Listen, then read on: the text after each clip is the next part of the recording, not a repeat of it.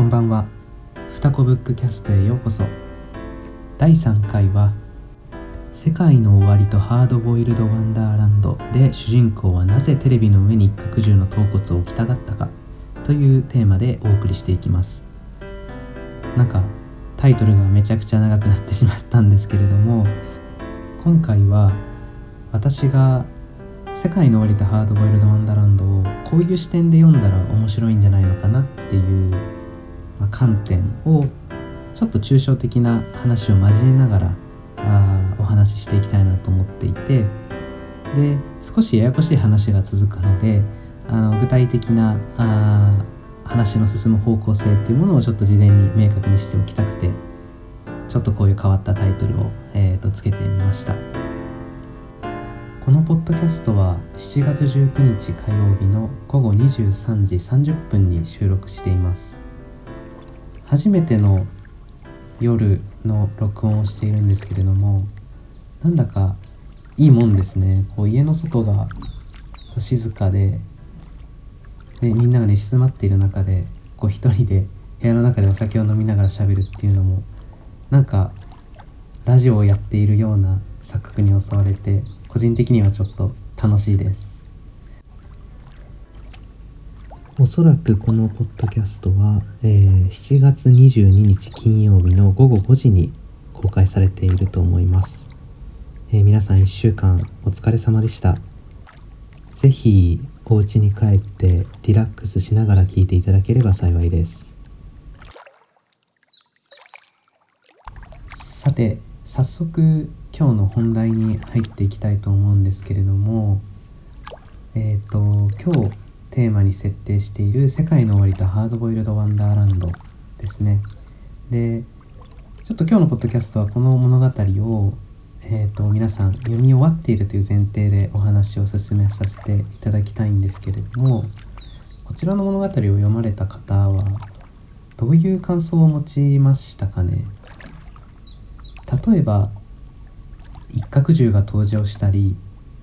まあ、それこそその世界の終わりっていう幻想的なそして何かこう神聖な雰囲気のある世界と SF チックというか何て言うんでしょう。やや映画的な雰囲気のあるハードボイルド・ワンダーランド。独特の雰囲気を持つこういった2つの世界があ登場するので雰囲気としては他の村上春樹さんの作品の中でも類を見ないかなりユニークな世界観を持った作品になっているのかなと思います。それで計算詞とか記号詞みたいな SF 作品に出てくるような単語が出てきたかと思ったらこう一角獣の頭骨とか夢読みみたいな、まあ、ファンタジックなというか幻想的な雰囲気を持った単語が登場したりして何ていうか物語のストーリーはからはこう明確に何かを読み取るっていうことが難しいんだけれどもこの作品の雰囲気がすごい好きなんだっていう方はあの僕の周りにも多くいてで実際そういう感想を持っている方も少なくないんじゃないかなと思います。私も初めて読んだ時はそういった感想を持っていたんですけれども最近再読してこういう考え方がこの作品を貫くというか読み解く鍵になるんじゃないかなと思ったことがあります。それが何かっていうと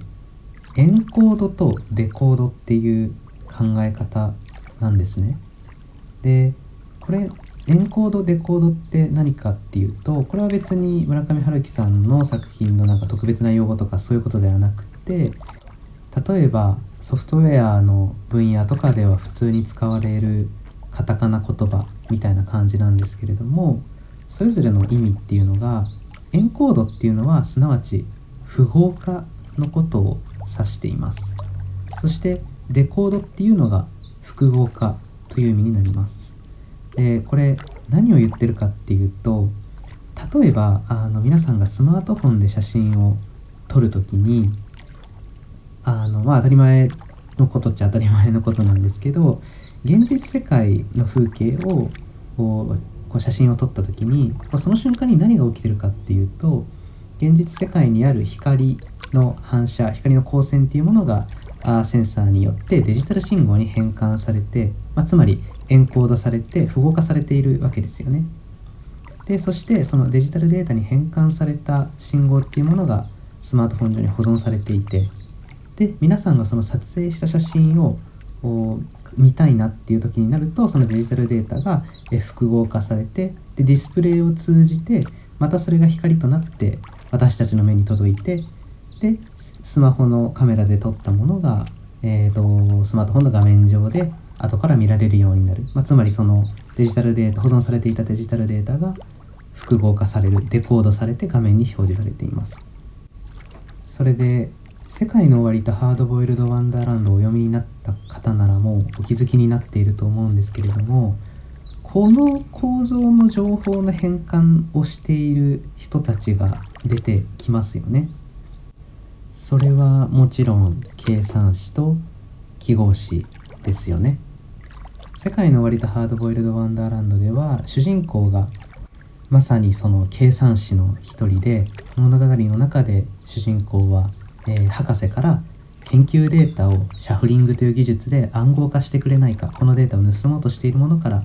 えー、守ってもらえないかという依頼を、えー、受けます先ほどのスマートフォンの例えで言うとまさに現実世界に存在するデータっていうものをこう圧縮して、えー、暗号化シャフリングによって暗号化しているつまりエンコードしているのが計算子なわけですよね。でそして計算子が、えーと、暗号化したそういった、まあ、研究データとか企業秘密っていうものを盗んで解読して、えー、利用しようとするのが記号子ですよね。つまりさっきのエンコードとデコードの文脈でこの計算書記号子っていうものを捉えるとエンコードする人たち情報を圧縮して符号化して暗号化する人たちが計算子でその暗号を平文化して複合化して解読して元に戻して展開しようとする人たちが記号詞なわけです。それで私が気がついたのはこのエンコードとデコードっていう構造が計算詞と記号詞以外にも繰り返し登場してるんじゃないかなと思うんですね。物語の中を探していくとまあこれエンコードとデコードの関係を意識してるんじゃないかなってって思う要素が、まあ、かなりたくさんあるんですけれどもここであえてあげるとすると3つぐらいですかね。その3つを挙げていく前にやや話が脇道にそれるんですけれども、えー、1点だけお話したいと思います。このエンコードとデコードっていうものには2種類あると思うんですね。何が言いたいかっていうと1つ目が先ほどのスマートフォンの例のように、えっと、エンコードされたエンコードされる前のデータとデコードされた後のデータが完全に一致するパターン、まあ、つまりスマホで写真を撮ったと撮ってでそれを画面に映した時になんか点で違うものが実際に撮ったものと点で違うものが表示されてるみたいなことになると困るわけでそういった場合にはそのエンコードする前のデータと一回エンコードしてデコードしたデータっていうものが基本的にはあ完全に一致することが求められているわけです。で、まあ、こういう機械的なエンコードとデコード符号化と複合化っていうものが1つ目ですね。で2つ目がえっとエンコードとデコードにはもっとこう個人の解釈とか独自の解釈っていうものが入っていくエンコードとデコードがあるんじゃないかなと思っています。例えば音楽の演奏とかがその最たるものかなと思っていてあのよくカバー曲とかあるいは歌ってみた動画みたいなものってあるじゃないですか。それであのカバー曲とか歌ってみた動画が何が面白いかっていうと演奏する人とかあるいは歌う人の独自のアレンジとかあるいはその人らしさみたいなものが入ってくるから面白いなとかあ素敵だなって感じるわけですよね私たちは。仮にその何て言うのかな独自のアレンジっていうものがこの世に存在しなかったとするとこう一つの曲に対して全ての人が機械的に同じような再生をしたり同じような歌い方をするっていうことになってしまってこれってその、まあ、カバー曲を作ったり、えっと、歌ってみた動画を作ってみたりすることの面白さは全くないわけですよね。この元データとそれをこう解釈して新たに作ったデータ、まあ、つまり独自の文脈とか独自の解釈でエンコードしてさらにレコードしたものっていうものが元データと全然違うものになってしまうそしてその乖離がこそが良さだよねっていう風になる、えーと、エンコードデコードがありますよねっていうのがまあ2つ目ですね。でまあこの2つ目のエンコードとデコードって言うなればその物語を書くことと読むことっていうものにも近いんじゃないかなと私は思います。もう少し具体的に言うと著者がいろんなメッセージとか暗示っていうものを圧縮して物語っていう形で隠していくというか圧縮していくギュッと濃縮していく作業っていうのが物語を書くことに他ならないと思うんですけれども私たちがその物語を読む時は、まあ、ただそこに書いてある文字面を読んでああ面白かったってなっているわけではなくってその文字情報を元に例えばこう自分の経験に照らしてどうであるとか自分の考えと比較するとどうだとか実はこれってこういうことなんじゃないかとかその読む人それぞれにいろんな読み解き方が発生してくるしまあそのいろんな読み解き方があっていいわけですよね。この視点でこの「世界の終わりとハードボイルド・ワンダーランド」っていうのを読んでいくと、まあ、1種類目あるいはこの2種類目のエンコードとデコード的な要素がいくつかあると思います。それでさっきのさっきの挙げるとしたら3つって言っていた話に戻るんですけれどもそれぞれ挙げていくと1つ目が、えーと、頭骨ですね。一角獣の頭骨。これは作品の中にも明確に記述されているんですけれども一角獣の頭骨っていうのは世界の終わりに生きる人たちの心が獣に吸い取られていって古い夢になったものというふうに書かれています。これも多分その圧縮された自我っていうふうに読むこともできるんじゃないかなと思っていてエンコード的だなと思いました。それでその頭骨に対応圧縮された自我に対応する、まあ、デコード。何がそれを解読してるんだっけっていうと、えー、世界の終わりにおける主人公である僕が、えー、やっている仕事ですよね。夢読み。圧縮された自我が、えー、頭骨の中に残っていてでそれを夢読みが、えーと解読していくと。えーと、2つ目がですね、えーと、エンコード的なものが楽譜でレコード的なものが、えーと、演奏です。これはあのさっきの例でも伝えたようにもう音楽の演奏のこと独自の解釈が入るから面白いんだよねっていう話がもうまさにそのままこの物語の中に書かれてるなと思った部分があります。具体的には30章の「世界の終わり穴」の中の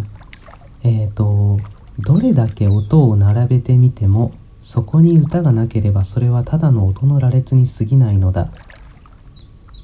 ていう文章です。つまり楽器が目の前にあったとしてもあるいは楽譜が手元にあったとしてもそれをただ機械的に再生するだけだとただ音を並べているに過ぎなくってそこにこう自分の気持ちだったりとか自分ならこうこういう解釈で演奏するみたいなその人なりのアレンジみたいなものが載っていないとただの音の羅列に過ぎないんだよって言ってるように解釈することもできるなと思います。えー、3つ目がですねえっ、とあこれもさっきちょっと例の中で言及した話ではあるんですけれども芸術作品を作ることがエンコード的でありそしてそれを鑑賞することっていうのはデコード的だよねっていうことがまあ如実に表れてるなと思う一文があります。